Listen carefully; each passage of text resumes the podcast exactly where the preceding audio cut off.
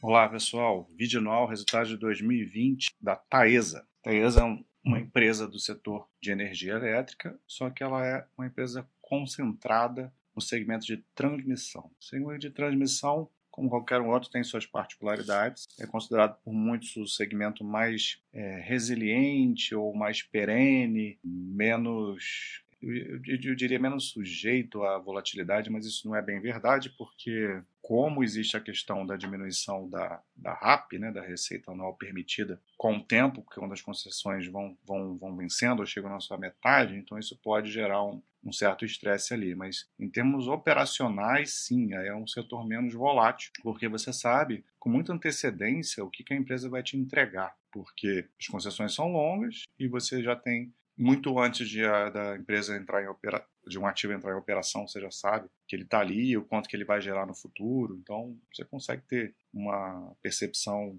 muito muito clara do que, que a empresa vai te entregar um intervalo longo de tempo, né? Então, em termos operacionais, é um setor resiliente e muito menos volátil. Não, não tem nada a ver com, com como ela vai se portar na bolsa, né? Cotação, essas coisas aí pode variar muito, porque aí é a cabeça do, dos investidores ali que vão reagir principalmente quando cai a RAP com vencimento, que é o que até a gente viu aí nos últimos anos, né? Tive uma quantidade muito grande de ativos que chegou no seu 16º ano, com cruza metade do tempo de concessão, que são de 30 anos, cai 50% da, da, da RAP. E, então teve muitas concessões vencendo aí nos últimos dois, três anos, e a gente viu aí nesses anos uma, uma queda do resultado. Mas isso tudo já era é, sabido muito de antemão para quem acompanha a empresa, para os gestores da empresa, obviamente, né? E a gente vê que a empresa vem investindo em novos lotes, em aquisições, e vem construindo, e você já sabe que determinado período aquele operacional volta a crescer, que é o que aconteceu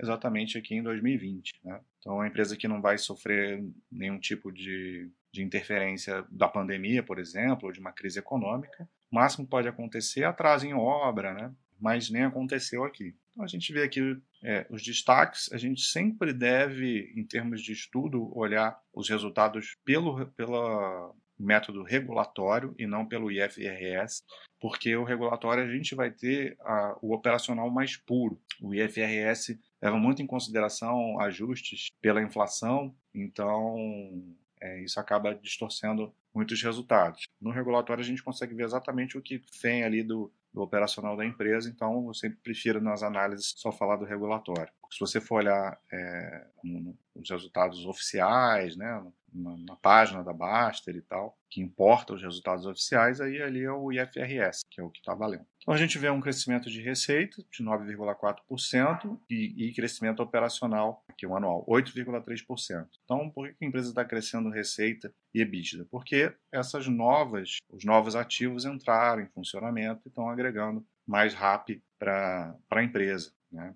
Aqui o lucro líquido ele já mostra no IFRS, por isso que tem essa distorção assim, esse valor tão alto. E se você for ver o lucro líquido pelo método regulatório, ele sofreu uma queda também esse ano, queda de 14,5%, como a gente vê aqui. E por que, que o, o EBITDA está crescendo bem e o lucro líquido não? Né? Porque leva tempo para isso é, se, se, a gente vê isso no, no, resultado de lucro, porque tem depreciação e amortização que vai entrar maior nesse primeiro momento em que os ativos começaram a, a, a entrarem em, em, operação. Você tem, um, como a empresa tá, é, investiu muito né, em em, crescimento de capex, então você vai ter um endividamento maior e esse endividamento vai cobrar um prejuízo para o resultado financeiro, né, mais juros e tal. Então isso vai fazer com que o lucro no primeiro momento apareça em queda mesmo com a empresa já com operacional maior. Então, nesses casos, você tem que ignorar mesmo o lucro e olhar para o operacional da empresa. Senão você acha que a empresa está tá indo mal e ela não está indo mal. Ela está fazendo aquilo que, que ela se propôs a fazer lá atrás e está cumprindo exatamente para que a empresa continue é, gerando valor no longo prazo. Aqui ela fala do payout, né, uma empresa historicamente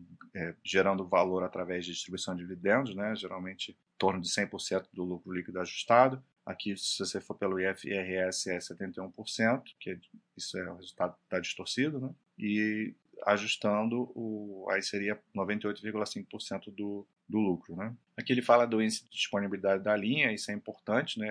a empresa tem que é, sempre mantém esse nível próximo de 100%, e isso é importante para a empresa manter aí a sua eficiência operacional. Então a gente vê aqui é, já nessa tela um destrinchamento maior né, da, da, das fontes de receita e do EBITDA. Então a gente vê que é, reajuste, reajuste por, pela inflação e demais efeitos, que eu falei que o, a inflação tem a ver com o IFRS, mas tem um ajuste anual também, que ocorre naturalmente no, no regulatório. Então seria um incremento de 115 milhões, né, um crescimento de 8,3%, só que o impacto maior vem dos novos ativos, né? Então, 21,4%, considerando os novos ativos, quase 300 milhões a mais de receita regulatória, só que tem a queda de 50% da RAP e daquelas concessões que chegaram no seu 16º ano. Então, você vê que ela já chegou no ponto em que o, o, os novos ativos estão é, gerando mais do que os ativos antigos. Ativos antigos estão é, diminuindo o RAP. Né? Então aí você vai ter realmente um crescimento maior da receita, 9,4%, 1,5 bilhões.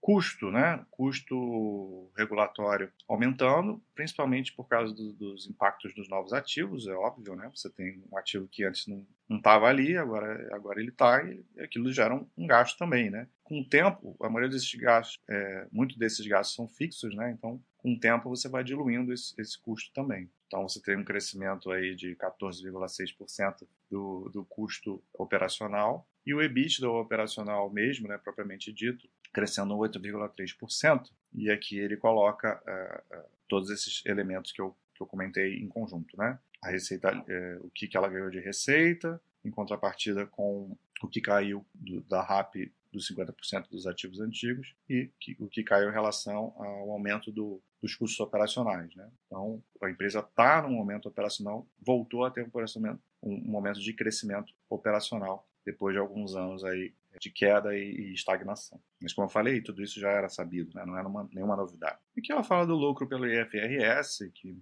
não é importante, né? Não acho que é o mais importante. Então teve esse crescimento muito grande aí, 2,2 bilhões de lucro, né? É, aqui toda a parte da correção monetária, por IGPM e por IPCA, parte, parte IGPM, parte IPCA, é, margem de implementação, que aqui é o que está entrando de novo, de, que está em construção, né, que já é, uma, é, meramente contábil essa parte. Tem a parte de equivalência patrimonial, porque a empresa tem muitos ativos que são controladas, né, então entra por equivalência patrimonial, isso entra depois do EBITDA, então isso também vai inflar o lucro líquido. Né? E aí desconta o resultado financeiro negativo, o imposto, e dá esse valor aí do lucro do, pelo IFRS. Mas como eu falei, pelo, pelo método regulatório teve uma queda, porque ainda é o momento de ter queda por conta de todos os investimentos feitos recentemente. A empresa é muito alavancada, é uma característica da empresa, Vamos ver o histórico de alavancagem, se eu conseguir sair da página aqui.